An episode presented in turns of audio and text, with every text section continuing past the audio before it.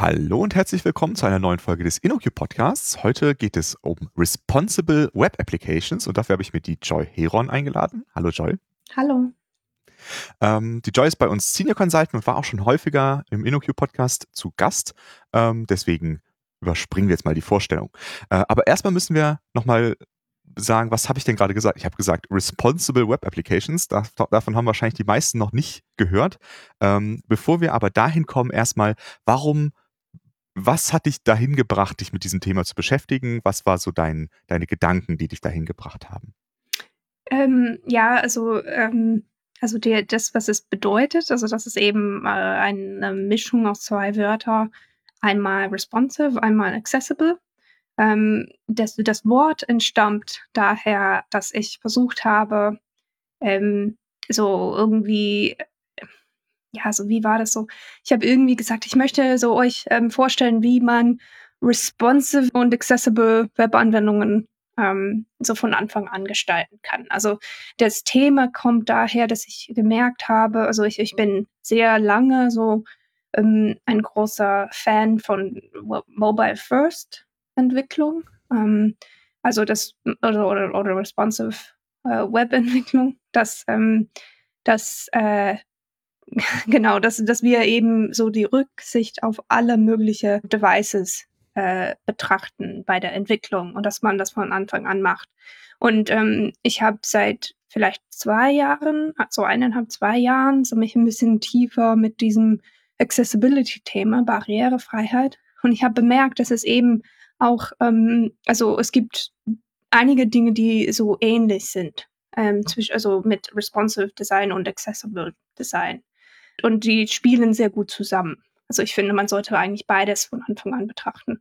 Ähm, mhm. und dieses, dieser Begriff Responsible Web Applications kam daher, dass ich versucht habe, Responsive und Accessible Web Applications sehr schnell zu sagen. Und da ist irgendwie responsive äh, oder responsible rausgekommen. Mhm. Ähm, weil das äh, zu lang ist. Und also das ist halt, ähm, ich kann nicht gute Marketingbegriffe erzeugen, wenn ich es versuche. Aber anscheinend, wenn ich es aus Versehen so sage, dann kommen gute Begriffe raus, die man merken kann. Ähm, genau, also und ich finde halt der, der Begriff, ich habe das nicht absichtlich so gemacht, aber ich finde es eigentlich gut, weil ähm, also responsible heißt verantwortungsvoll so auf Englisch. Und ich finde, wir haben irgendwie die Verantwortung, vor allem, also ich rede von der Entwicklerperspektive, weil ich Entwicklerin bin. Ähm, aber äh, wir haben so irgendwie eine Verantwortung dafür zu sorgen, dass unsere Webanwendungen sowohl responsive als auch accessible sind. Das heißt wirklich, dass sie für alle mögliche Geräte, die ich mir vorstellen kann, funktionieren und auch, dass sie für alle so ähm, alle möglichen Benutzergruppen gut funktionieren. Das sind die beiden okay. Themen und die sind zum Teil so sehr verwandt miteinander. Mhm. Also kann man sagen, also für alle Menschen und für alle Geräte soll die Webseite benutzbar sein. Genau. Okay, ähm, wir haben ja schon mal eine ganz äh, ausführliche Folge dazu aufgenommen äh, zum Thema Intrinsic Design. Ähm, das ist ja so ein bisschen so das weitergedachte äh, Responsive Web Design. Ähm, ich würde auf diese Folge verweisen, wer sich da jetzt nochmal äh, näher mit äh, beschäftigen will. Sonst nehmen wir ja quasi die gleiche Folge nochmal auf. Aber vielleicht kannst du ganz kurz zusammenfassen, was so deine Erfahrung ist. Äh, warum muss man das so früh schon beachten, dass man äh, Responsive Web Design macht? Und ähm, was, ist, äh, was sind die Kosten, wenn man es nicht tut? Ähm, ja, genau. Also ich habe ähm, dazu ein Gesetz ähm, äh, erstellt oder so. Ähm, mhm. jetzt, ich weiß nicht, wie man. Ich habe ein Gesetz gemacht, also ähm, Erlassen. gefunden. ähm, also da sage ich halt in, in all meinen Erfahrungen, in allen Projekten ähm, ist es so, dass es nicht ähm, äh, es gibt keine nicht responsive Webseiten, ähm, weil äh, also man denkt, also da kommt man zu Kunden und die sagen, ja, wir haben eigentlich ähm, so nur Anforderungen auf Desktop-Geräte, weil alle Mitarbeiter so irgendwie ein äh, so 27 Zoll Monitor haben und da gibt es keine äh, Einschränkungen äh, mit diesem so mit dem Platz auf dem mhm. Bildschirm. Aber dann ähm, irgendwann später kommen diese Anforderungen immer in meiner Erfahrung. Es gibt halt nie den Fall, dass man sagen kann, also wir werden diese Anwendung wirklich nur für den Rest unseres Lebens auf so einen 27 Zoll Bildschirm machen. Und das habe ich, das hat äh, so, ähm, das habe ich immer wieder erfahren. Ähm, zum Beispiel mit so einem, also eine Anwendung hätte nur auf Desktops verwendet werden soll, bis plötzlich ähm, man das bei einer Messe auf iPad-Geräte vorstellen mhm. wollte. Und dann hatten wir irgendwie so in einem Monat die Zeit, das doch so ein bisschen responsive zu machen. Ähm, und da, also, also das ist das erste Gesetz, das ist eben diese, dass diese Anforderung, ähm, wir haben keine Mobilgeräte, eigentlich Quatsch ist und dass das nicht gibt. Und mein zweites Gesetz ist, dass alles, was wir tun können, um es jetzt schon, jetzt schon die Grundlagen zu schaffen für so ein responsive Design später, ähm, das äh, darüber werden wir uns freuen. Mhm. Also in dem, also in dem Beispiel, was ich erwähnt habe, also ich persönlich, ähm, ich kann einfach nicht ab, wenn, wenn ich das Bildschirm kleiner ziehe und alle Inhalte so nicht, nicht äh, in, innerhalb von dem Viewport bleiben. Also wenn, mm. wenn die irgendwie das Layout zerstören oder, oder sowas. Das, das persönlich kann ich nicht leiden, deswegen baue ich immer irgendwie ein bisschen responsive Verhalten in meine Anwendungen ein, ähm, auch wenn der Kunde das nicht explizit anfragt, weil ich weiß, dass die Anforderung irgendwann mal kommt. Das hilft schon, das im Hinterkopf zu haben. Ähm, aber äh, ich baue das einfach so, also die, ich lege die Grundlagen für so ein responsive Design ähm, immer hin, auch wenn ich nicht unbedingt äh, sofort, also sofort für Mobile optimiere. Ähm, mhm. das, das heißt, wenn man das tut, also vom Anfang an irgendwie schauen, wie kann ich so ein Layout gestalten, dass, dass es irgendwie ein bisschen responsive ist. Ähm, das sorgt dafür, dass ich später die Möglichkeit habe, das für Mobile zu optimieren. Wenn man anderswo mhm. macht und sagt, ich, ich, ich so nagele mich fest und mein Layout ist immer so ähm, mindestens ähm, 900 Pixel breit und dann versuche später das auf Mobile runterzuschränken, da hat man keine Chance und muss das von so von Anfang an neu bauen. Und ja. das ist der zweite Punkt. Ähm, also wenn man so überlegt, ähm, also wie teuer so ein, eine Entscheidung ist, wenn man da nochmal umbauen muss. Es gilt sowohl für responsive als auch für accessible. Ähm, also im Wesentlichen, wenn die Grundlagen vom Anfang an nicht gelegt sind, ähm, muss man die ganze Anwendung neu bauen. Also alle Arbeit. Also und dann kostet das doppelt. Ähm, also mindestens doppelt. Also mhm. irgendwie, äh, also das ist natürlich also eine Einschätzung, aber so, so ist das. Also du baust die Anwendung einmal, merkst, dass, dass wir dann doch responsive, also Verhalten brauchen, dann schmeißt du das alles weg und musst ähm, komplett neu bauen. Mhm. Und das, genau. das ist halt teurer. Das ist klar, dass das teurer ist. Und was, was ich versuche immer ähm, so auch Kunden zu er erklären, ist, dass mit heute, mit, mit, ähm, mit modernem CSS ähm, und modernem HTML ist es so, dass wir, wenn wir halt ein bisschen mehr Zeit vielleicht investieren in dem Responsive Design, ist es genauso teuer. Also ist halt, das, da haben wir was. Und es ist wirklich nicht viel teurer. Also es kann sein, wenn, wenn man noch nicht die, die Fähigkeiten hat, ähm, so, so irgendwie, man hat noch nicht gelernt, wie CSS Grid funktioniert oder, oder wie Flexbox funktioniert. Jetzt bei CSS könnte es sein, dass man ein bisschen mehr so Zeit für das Responsive Design benötigt. Aber mhm. ähm, wir sind dann, also, also da, also diese Zeit, also wenn man später das nochmal machen muss, dann muss man diese, dieses, das nachher auch lernen. Ja, also lohnt es sich einfach früher zu investieren. Okay, und wer da mehr darüber wissen will, äh, der hört einfach mal oder die hört einfach mal die Folge 74 rein. Da haben wir ganz ausführlich darüber gesprochen. Äh, dann lass uns doch jetzt mal ähm, auf den anderen Aspekt von Responsible Web Applications schauen, nämlich die Accessibility. Äh, in der Folge 71, da hat ähm, äh, unser Kollege Andreas zusammen mit dem Stefan gesprochen und äh, die haben ganz ausführlich darüber geredet, warum Accessibility denn so wichtig ist, äh, in, auch, auch in internen Anwendungen ähm, und was, wie das halt so ist, wenn das nicht so ist. Ähm, und ich glaube, äh, das perfekte Accessible Design zu bauen, ist eine große Herausforderung. Äh, aber ich glaube, dein Anspruch ist so ein bisschen, zumindest mal diese 90 Prozent hinzubekommen. Ist das richtig? Genau, also da komme ich aus der Richtung, dass ich gerne, also ich, ich, ich bin kein Screenreader-Benutzer zum Beispiel. Dann ist es für mich sehr schwierig, das wirklich so 100% für Screenreader zu optimieren.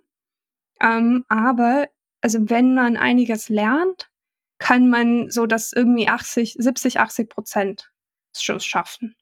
So für eine mhm. Webseite. Und das finde ich unglaublich wichtig, dass man ähm, so ein, also irgendwie sich, also diese, so, so einfach die Grundlagen lernt. Ähm, damit man so eine Webseite baut, die mehr oder weniger so accessible ist. Ähm, und da, was ich damit mhm. meine, ist, ist, ist dass, ähm, also der, der eine, also ich verwende zwei Tools äh, hauptsächlich, um Accessibility zu testen, wenn ich Anwendungen schreibe. Zum einen ähm, kann ich, also ich verwende Mac bei der, ähm, bei der äh, Entwicklung und da kann man zum Beispiel den, den, so eine Einstellung ähm, so für den Safari einschalten, dass, äh, dass die Links ähm, in, in der Webseite so ähm, per Tab so erreichbar sind. Ähm, und dann kann ich zum Beispiel die Keyboard Accessibility von der Webseite ganz gut testen. Das heißt, ich kann durchgehen und schauen, okay, wenn man mit der Tastatur so in der Anwendung so sich durchnavigiert, ähm, folgt es so eine sinnvolle Reihenfolge, kann ich alle Elemente, alle Elemente ähm, so erreichen mit, der, mit dem Keyboard. Ähm, und so weiter und so fort. Und kann ich irgendwie navigieren? Gibt es genügend Navigationsmöglichkeiten innerhalb von der An Anwendung, dass ich mit der Tastatur so gut so, in, so über die Seite ähm, navigieren kann? Das ist das eine. Und dann verwende mhm. ich nachher auch einen Screenreader. Ähm, also Screenreader-Benutzer sind in, in der Regel so auch Tastaturbenutzer. Also wenn man die, die so die Keyboard, wenn die Keyboard-Reihenfolge von, von der, also der Benutzability von der Seite so richtig ist, dann ähm, ist das auch ein guter Schritt, sage ich mal so. Ähm, und dann, also verwende ich auch so eine, ähm, einen Screenreader. Und da finde ich, ist ein sehr gutes Werkzeug, um so eine Webseite zu testen, weil da hört man, während man, äh, also es ist, also man bekommt so einen komplett anderen Blick auf der Anwendung, das man entwickelt, wenn es einem vorgelesen mhm. wird. Ähm, also da, also da muss man durch die ganze Anwendung durchgehen und dann muss man überlegen, also wenn ich das nicht sehe, äh, habe ich genug Informationen zu verstehen, was das ist. Ähm, mhm. Und dann solche Dinge, also wenn ich merke, also irgendwie ähm, da wird mir was vorgelesen, was total sinnlos ist und ich habe keine Ahnung, was das ist hier. Ähm, vielleicht ist es ja. so ein, ein visuelles Icon, was nicht da sein muss und dann kann ich das verstecken für Screenreader und ähm, oder ich merke, es gibt irgendwas Visuelles, ähm, so also äh, auf der Seite, was was ähm, was für, für einen sehender Benutzer vielleicht klar ist, aber ähm, wo ich als Benutzer, also wenn ich durch den, mit dem Screenreader da durchgehe, da merke ich, ich habe keine Ahnung, was das ist. Und da ist auch ein Hinweis mhm. darauf, dass ich ähm, so da vielleicht irgendwie eine, etwas ergänzen kann, um es so auch für Screenreader-Benutzer äh, zur Verfügung zu stellen. Ich glaube, da ist es ganz wichtig zu erwähnen, also Accessibility heißt nicht nur Screenreader-Benutzer.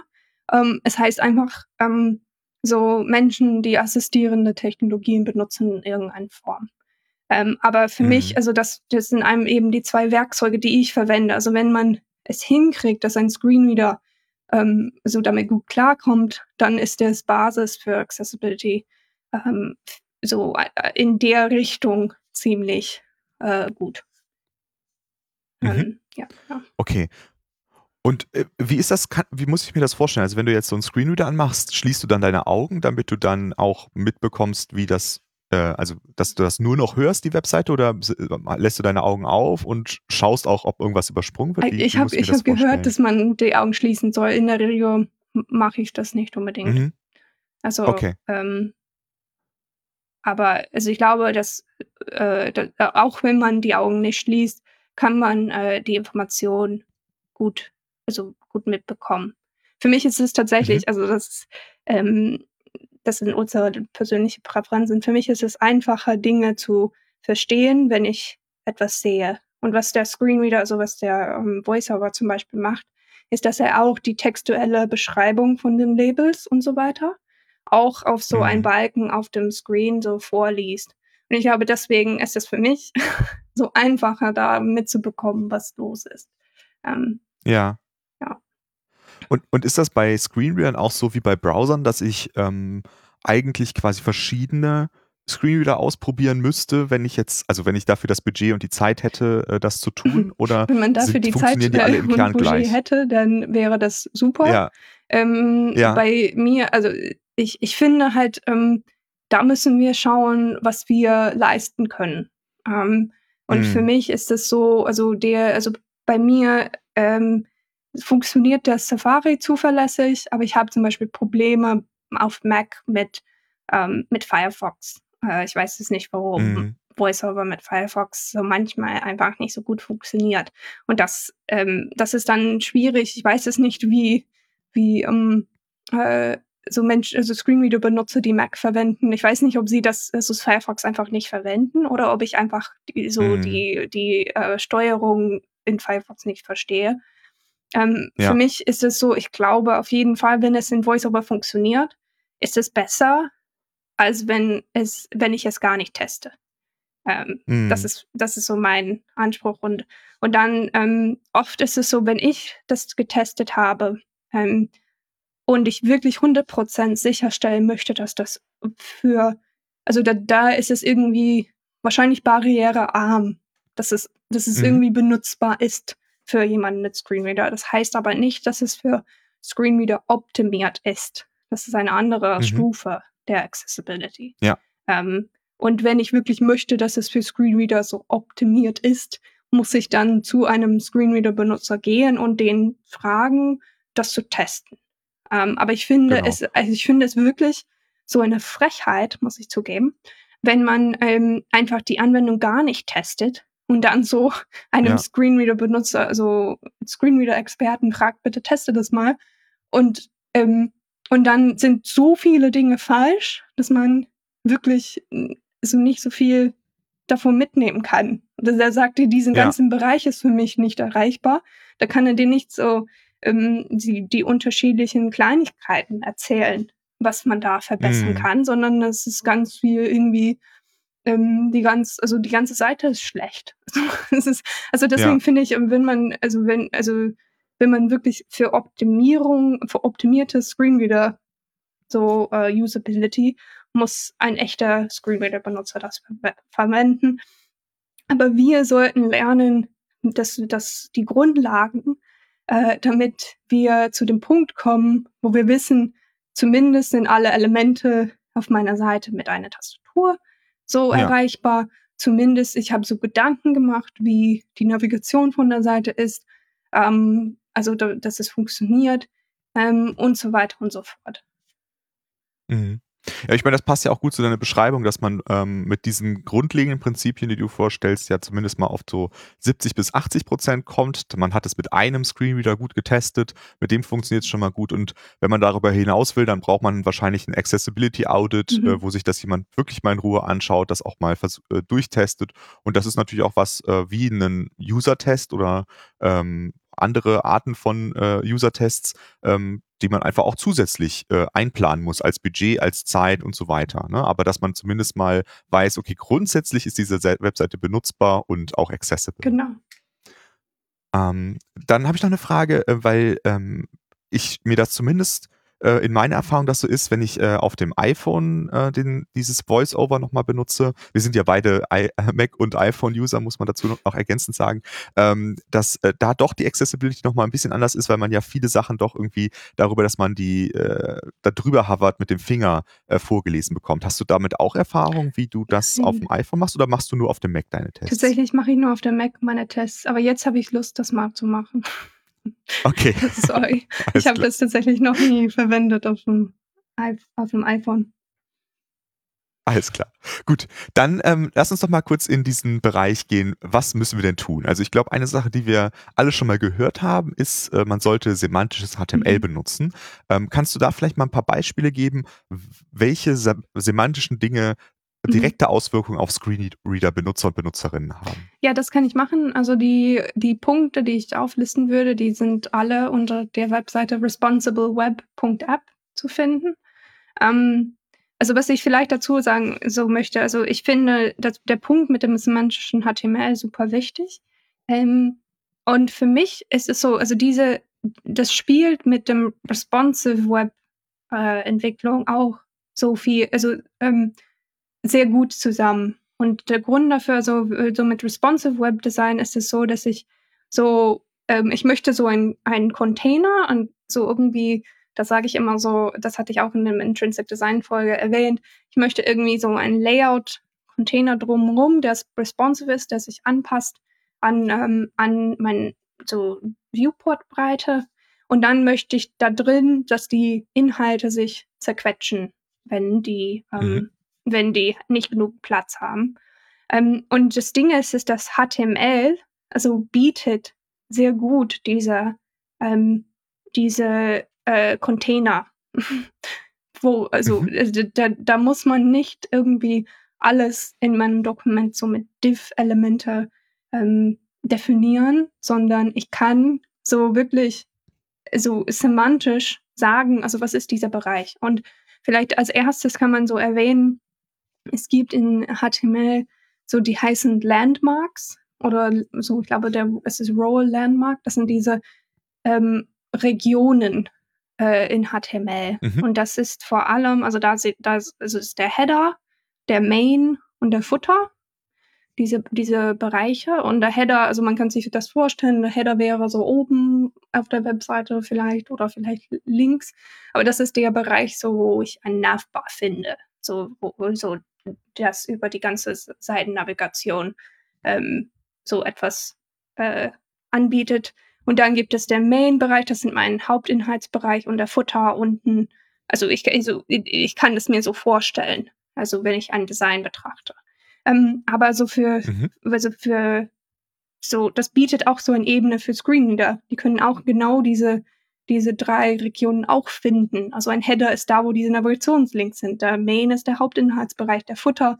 Ähm, es, ist, äh, es ist der Bereich, wo ich eventuell zusätzliche Informationen finde, die, der Link zu der Datenschutz und so weiter und so fort. Ähm, und das Mhm. sind so, so etablierte so Muster in der Struktur, Struktur von unseren Webseiten.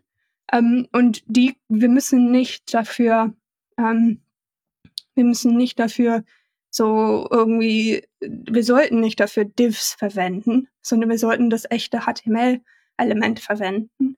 Ähm, weil dann äh, gibt es zum Beispiel für Screenreader, ähm, ich glaube, der IE11 ist da noch nicht so, also der ist ein bisschen alt, aber alle, alle anderen Browser, die neueren, die, ähm, da gibt's für so Screenreader so Tastaturkürzeln, wo man eben sagen kann, Mhm. wenn ich auf der Seite bin, dass ich zu dem Header springen kann oder dass ich zu dem Footer springen kann oder dass ich zu dem Main-Bereich springen kann.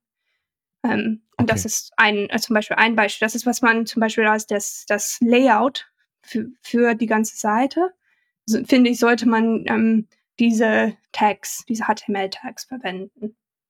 Mhm. Ja. Und ähm, äh, wie ist das mit Überschriften? Also ähm, ich glaube, ähm, wahrscheinlich kennen alle irgendwie H1, H2, Mhm. H3. Ähm, ich glaube, das machen wir viele oftmals einfach so nach dem Bauchgefühl, was man da am besten nimmt, was am besten vom Design Mhm. passt. Äh, was muss man denn da beachten? Ja, das ist genau ein Fehler, den, äh, den fast jeden, jeder Entwickler macht. Und ich habe das auch also am Anfang gemacht.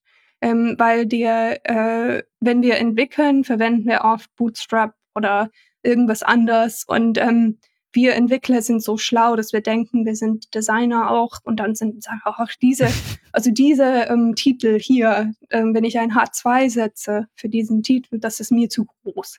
Also nehme ich lieber den H5, der sieht für mich besser Mhm. aus. Und das ist ein Fehler. Das ist, das ist Punkt ein Fehler.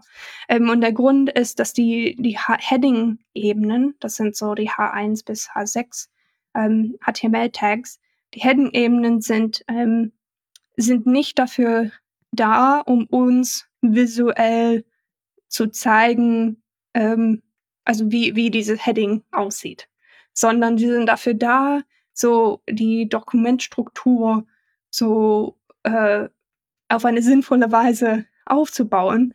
Ähm, man kann sich das vorstellen, also diese Heading-Ebenen, da kann man ähm, zum Beispiel so, das, das sollte man sich irgendwie als ein Table of Contents, Inhaltsverzeichnis ist das auf Deutsch, so betrachten. Also das ist eine sinnvolle Reihenfolge von Heading-Ebenen. Und das, ähm, also dass die zum Beispiel die H2-Punkte, so, äh, die H3-Unterpunkte zu dem H2 da oben gehören. Und es ist so, wenn man Heading-Ebenen rauslässt, ähm, dass für so äh, jemanden, der assistierende Technologien verwendet, das einfach total verwirrend ist. Dann werden sie denken, dass mhm. sie etwas einfach verpasst haben, wenn sie von einem H2 so äh, Heading-Ebene zu einem H4 so gelangen, denken sie, wo ist das H3 da drin? Also habe ich irgendwelche Inhalte ja. verpasst.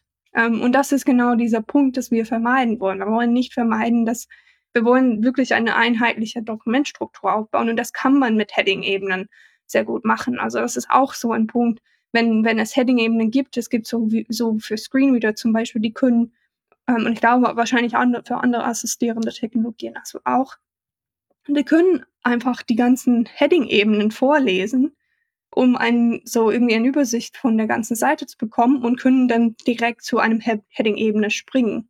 Ähm, und das ist mhm. ein sehr guter Weg, wie man so innerhalb von der Seite navigieren kann. Und wir sollten die auch verwenden, auch für unsere interne so Enterprise-Anwendungen, so überlegen, welche Bereiche gibt es in, in, mein, in meiner Anwendung aktuell ähm, und so, so dann wirklich den richtigen Heading-Ebene dafür verwenden und notfalls das mit CSS kleiner machen, wenn es kleiner sein muss. Ein H2 muss nicht ja. visuell groß sein.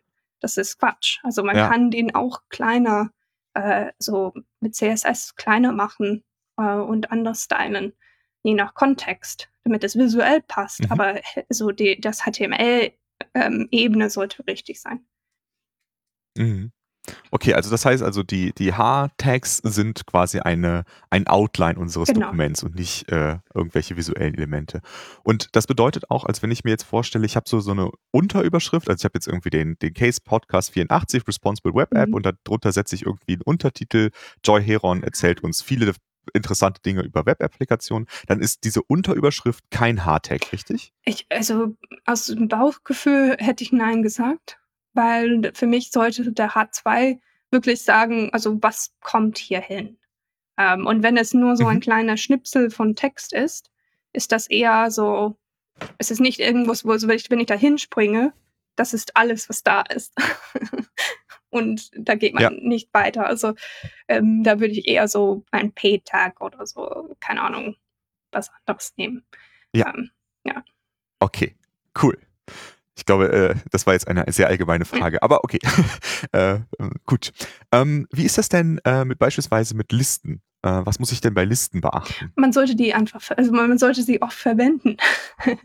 also, ähm, ja. also ich glaube, wir sind, wir denken oft, ähm, ah, Listen sind das, wo ich diese Punkte oder diese Zahlen in der UI äh, sehen möchte. Und das stimmt vielleicht ein bisschen, mhm. aber ähm, vieles kann eine Liste sein, also auf der ähm, auf der, äh, ähm, wie heißt das, also auch auf der HTML-Ebene, was nicht unbedingt wie eine Liste aussehen muss in, in, ein, in der UI.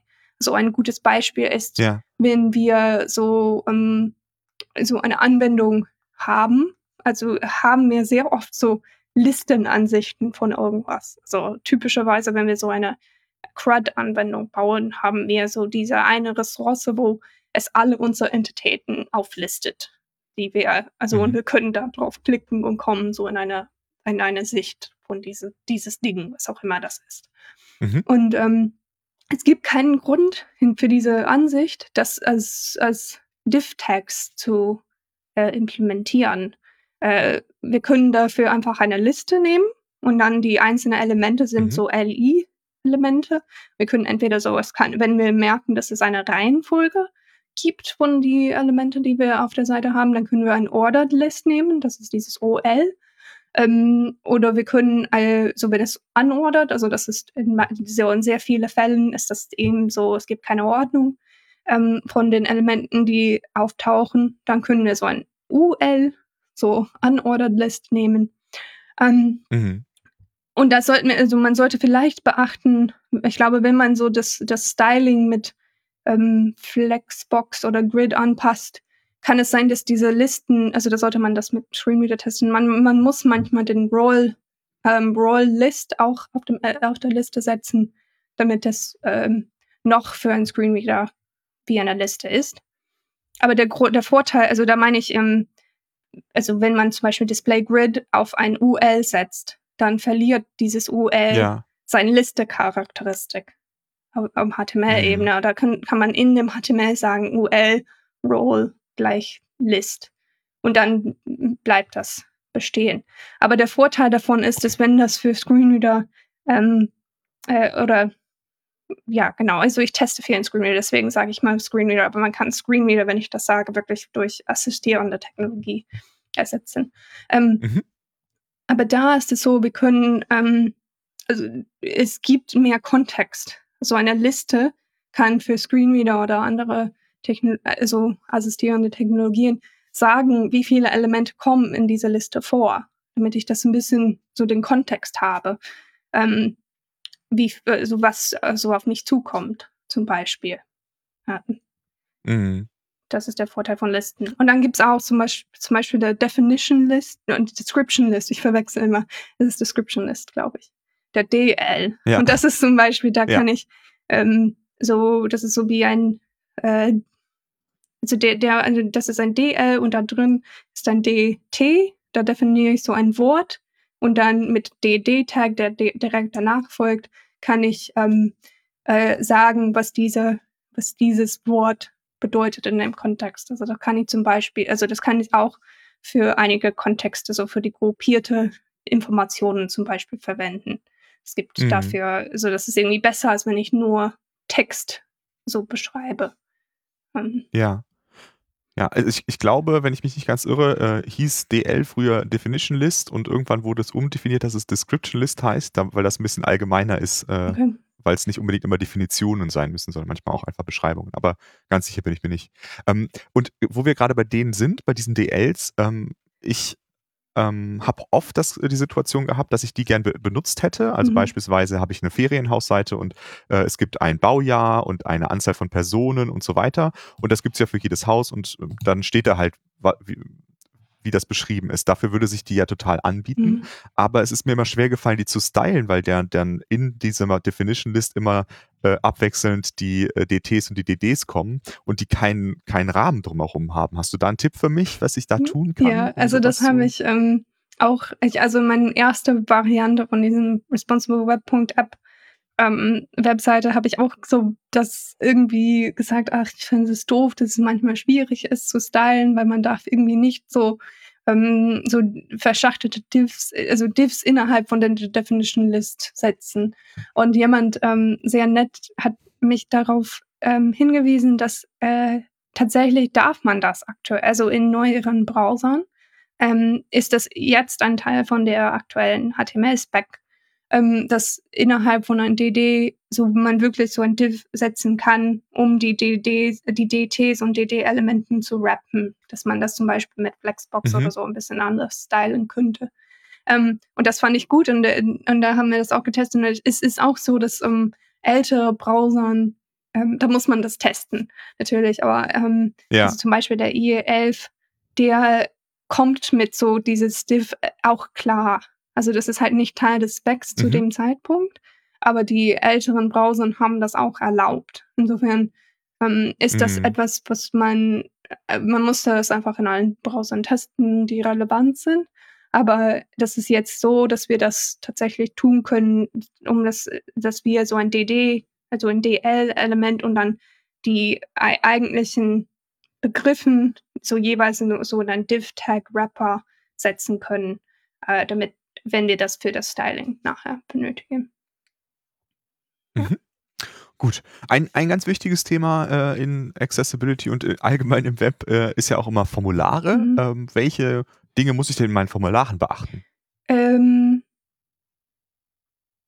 ja, also bei Formulare ist es so, man sollte auf jeden Fall das HTML-Label-Element verwenden Mhm. äh, für ein Inputfeld und man sollte diesen Label halt, ähm, es gibt so Label ähm, und dann es gibt so ein For, äh, also das Label vor und eine ID. Also äh, dann kann man das ID von dem Inputfeld damit verbinden. Das sollte man auf jeden Fall tun. Also quasi ein Label wirklich für jedes Inputfeld verwenden und das wirklich mit dem richtigen Inputfeld verbinden. Weil wenn man so mit einem Screen, also mit einem, mit, also da durchgeht ähm, und auf, also einfach auf dem Label, äh, auf dem Inputfeld klickt, was das tut, ist, wenn man das vorgelesen bekommen würde, zum Beispiel, würde dieses Inputfeld dann nicht einfach Input-Text heißen, sondern ähm, zum Beispiel Name Input-Text, damit man, damit ich Mhm. weiß, dass ich so einen Name an der Stelle angeben muss. Und das ist, ähm, das ist sehr, sehr wichtig, weil, ähm, weil äh, ansonsten ist halt so, wenn du nur so dir jemand, der sagt, mm, also füg irgendwelche Text hier ein, dann Ja. möchtest du das tun, aber das ist halt, was ist das für ein Text? Also es ist irgendwie ja klar, dass, ähm, dass wir das tun sollen. Und a- es ist auch wichtig, dass wir so den Placeholder für den Inputfeldern nicht dafür verwenden. Also einige Leute sind, denken, sie seien schlau oder es gibt irgendwelche Designvorschläge, die sagen, also es ist so total langweilig, dass der, also in Standard HTML ist das Label immer vor dem Inputfeld. immer. Es gibt das Label, das Mhm. sagt dir was, also was das ist. Und dann kommt ein Inputfeld direkt danach in der Regel. Oder also eigentlich direkt drunter, wenn man so, so gutes UI, also gutes Formdesign macht. Ähm, und dann der Placeholder in einem Inputfeld ist zum Beispiel dafür gedacht, dass man so ein Beispiel sagen kann, was man da eingeben kann. Zum Beispiel ähm, der, der Label wäre, wäre Name und der, der Inputfeld hätte den Placeholder John Smith. Also dass, dass ich ungefähr weiß, Mhm. wie das auszusehen hat. Und es ist sehr wichtig, ähm, also nicht nur für zum Beispiel Screenreader-Benutzer äh, an der Stelle, dass man die Formularfelder so, ähm, so implementiert, sondern auch für Menschen, die, ähm, wie, wie heißt das denn nochmal? Also die Menschen, die ähm, schnell den Kon Kontext verlieren können, wenn sie, ähm, Mhm. wenn sie, äh, wenn sie ein Formular ausfüllen. Es gibt einige Menschen, die so ein bisschen kognitiv beschränkt sind. Und, und wenn sie ein so ein langes Formular ausfüllen müssen, ähm, ist es so, dass sie könnten auf ein, ein Inputfeld klicken und manchmal, also ein, einige Entwickler kommen auf die Idee, dass, dass, dass, ähm, dass sie das Placeholder verwenden für das Label. Die Mhm. klicken in einem Feld und dann vergessen sie, also was davor gestanden hat. Ähm, also wenn Ja. der Name, also wenn dieses Label Name so plötzlich verschwindet, ähm, dann wissen sie nicht mehr, was tue ich hier an dieser Stelle. Also das sollten wir nicht äh, für so, solche Benutzer, wir sollten Rücksicht auf sie nehmen. Es gibt keinen guten Grund, da das Label verschwinden zu lassen. Ähm, wir sollten denen Ja. diese, diese Informationen weiterhin als Hilfe, Hilf, also, also einfach da stehen lassen. Punkt. Ja. Da, also, es gibt wirklich keinen Grund, den Label, also mit diesem Muster, Label, Inputfeld, Label, Inputfeld, Label, Inputfeld, es gibt keinen guten Grund, da ähm, davon wegzugehen. Vor allem, weil es sehr wichtig ist, dass, also es gibt so viele so, ähm, so Service und so weiter, wo, wo alle möglichen Menschen müssen so dieses Formular ausfüllen. Zum Beispiel, wenn wir, so, wenn wir sich überlegen, so irgendwie, Ja. mh, so diese Impfungenregistrierung oder so. Also wir Ja. sollten, also da, das ist so vielleicht ein, ein äh, ich weiß nicht. Das ist ein gutes Beispiel Ja. vielleicht. Also es gibt, wir sollten sicherstellen, dass jeder Benutzer, der da drauf kommt, so, sollte dieses, dieses Formular ausfüllen können. Jeder Benutzer. Ja. Und da sollten wir einfach die etablierte Muster so verwenden. Punkt. Also Ja. ich finde, da sollten wir nicht so wild, so anders stylen und so weiter und so fort. Also da, da finde ich auch zum Beispiel dieses Design von Material Design, ähm, die hatten auch Probleme, die haben dieses, dieses Rand um, rund um das Label, also so rund um das Inputfeld entfernt, ähm, weil sie dachten, das sei schöner. Und die haben rausgefunden, dass, ähm, dass Benutzer damit nicht klarkommen, weil sie das nicht als Inputfeld erkennen. Und dann haben sie Ja. in späterer Version das irgendwie zurückgedreht. Also wir sollten nicht zu wild mit unseren Designvorstellungen da rumgehen. Wir sollten einfach so etablierte Muster weiterverwenden. Ja, definitiv. Ich meine, das gilt ja auch äh, ganz unabhängig von Screenreadern auch für so Sachen wie Links. Ne? Viele sind ja sehr kreativ, was ihre Links angeht, aber etwas, was blau in einem beliebigen Blauton ist und unterstrichen ist, das erkennt halt jeder Mensch Ja. als Link. Aber wenn es halt was ganz anderes ist, ist es manchmal gar nicht mehr so leicht zu erkennen. Auch jetzt für mich, ne? dass das jetzt ein Link ist. Genau. Und ich finde auch, dass mit diesen äh, Placeholdern, das, das stört mich manchmal auch schon in dem Formular. Dann ist es ja manchmal so, erst der Vorname, dann der Nachname und manchmal andersrum. Und dann habe ich es ausgefüllt, habe ich es jetzt richtig rum ausgefüllt, Mhm. dann muss ich in das Feld reingehen, das ausschneiden, gucken, was stand da vorher, Mhm. wieder einfügen. Also da bin ich auch schon genervt Ja. von, wenn ich das machen muss. Ja, und das ist eben so ein Punkt, also wenn, also ich finde, wenn man diese, äh, das ist ein großer Punkt für mich, wenn wir die Accessibility von der Seite verbessern, da erhöhen wir immer die Benutzbarkeit von der Seite. Immer. Ja, Da lernt man einfach da so mehr darüber, wie navigiere ich innerhalb von dieser Seite.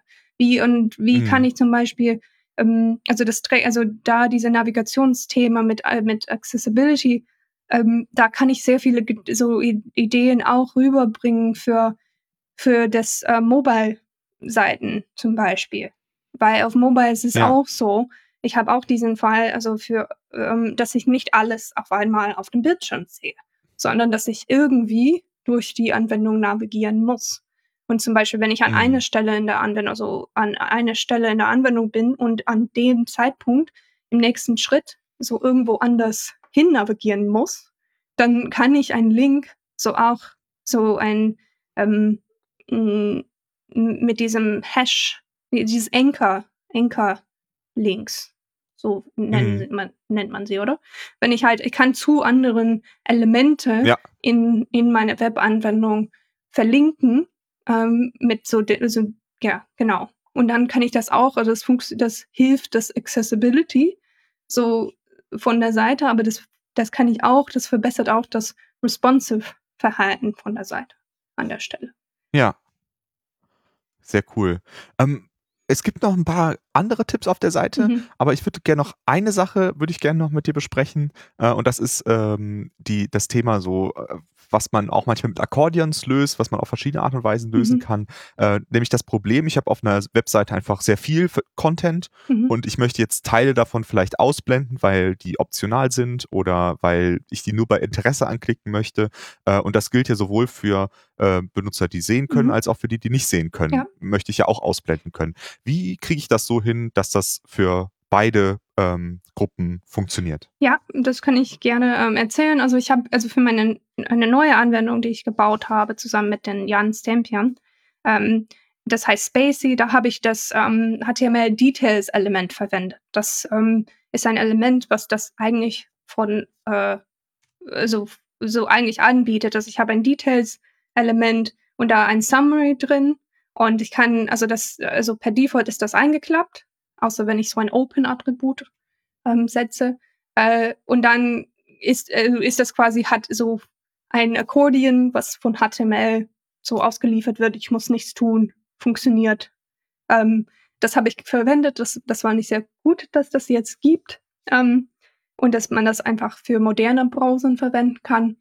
Was es auch geben kann, ist, ähm, also wir, wir müssen, das ist so eine Custom Element, die ich in jedem Projekt schreiben müsste, ähm, dass Ja. man eben so ein, einfach so ein Button baut, der so ein, ein äh, Bereich ein- und ausklappt. Ähm, und ein Fehler, den ich, den ich schon gesehen habe, ähm, war dieses Area Expanded Attribut.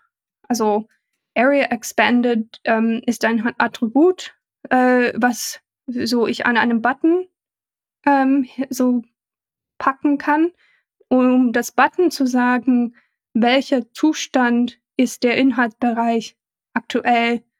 Ähm, ist es eingeklappt oder ist es ausgeklappt? Ähm, Mhm. Und was das tut, ist, dass es ähm, das, ja, genau, also da, was das tut, ist, dass, dass die irgendwie diesen Button den Kontext gibt, damit der Screen, ein Screenreader weiß, ist, äh, also der, der, wenn der Screenreader wird das dann vorlesen als so Toggle-Button collapsed oder expanded oder und, und so weiter oder so und so fort. Ähm, mhm. Und der Fehler, den ich gesehen habe, ist, dass ähm, an einige Stellen jemand hat so einen Toggle gebaut, der das getan hat, aber der hat das Attribut an dem Inhalt gesetzt und nicht an einem Button. Und das ist mhm. an der Stelle nicht richtig, weil, ähm, okay. äh, weil das Attribut ist wirklich so ein Attribut von dem Button und das andere muss ich dann selber bauen. Das eigentlich, ähm, mhm. da muss ich dieses Verhalten, wie das, wie so ein Toggle-Button funktioniert und was es tut, das muss ich selber mit JavaScript bauen. Da habe ich auf der, auf der Responsive Web App, da habe ich so irgendwie mein Custom Element, den ich oft verwende an der Stelle. Ähm, also auch das, die JavaScript-Implementierung ähm, davon äh, gemacht. Da, da kann man schauen. Mhm. Aber dieses Verhalten muss ich dann an der Stelle selber bauen. Ähm, deswegen habe ich mich gefreut, als, es, als ich gemerkt habe, dass dieses Details-Element eigentlich das tut, was ich möchte, aber das bedeutet, dass ich keine JavaScript brauche, damit diese, ähm, dieses äh, Akkordeon funktioniert. Ähm, und das ist auch der Punkt, also wenn ich das baue, mache ich das auch mit Progressive Enhancement. Das heißt, wenn, ähm, wenn JavaScript nicht enabled ist aus irgendwelchen Gründen oder für ältere Devices, so wo mhm. ich einfach, ähm, ja, genau, dann kann ich dieses ähm, dann, dann ist es per Default ausgeklappt und ich klappe es erst ein, wenn JavaScript tatsächlich aktiviert ist. Ähm, das ist zum Beispiel mit, mit der Webseite selber, die so sponsorweb.app, da verwende ich neueres JavaScript-Syntax tatsächlich. Ähm, mhm. Und äh, da ähm, auf meinem Android-Browser da habe ich irgendwie Klassen, also ES6-Syntax verwendet. Auf meinem Android-Browser, wo ich das getestet habe, habe ich bemerkt, dass JavaScript funktioniert nicht. Also das, also wenn auf da dieses Table of Contents bei auf dieser Webseite ist, ähm, also auf Mobile habe ich das eingeklappt und einklappbar, ausklappbar gemacht. Ähm, aber auf meinem Android-Handy, da funktioniert JavaScript nicht.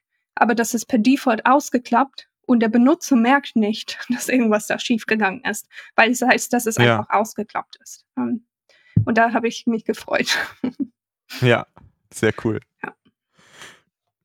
Gut, Joy. Dann ähm, sage ich mal, äh, alle Hörerinnen und Hörer, die das äh, weiter interessiert, sollten auf jeden Fall auf responsibleweb.app äh, mal draufgehen und dann auch noch ein paar weitere Tipps äh, sich anschauen. Äh, wir packen den Link natürlich auch in die Show Notes. Äh, und dann danke ich dir auf jeden Fall für diese ausführliche Erklärung und den Hörerinnen und Hörern, sage ich mal, bis zum nächsten Mal. Ciao. Tschüss.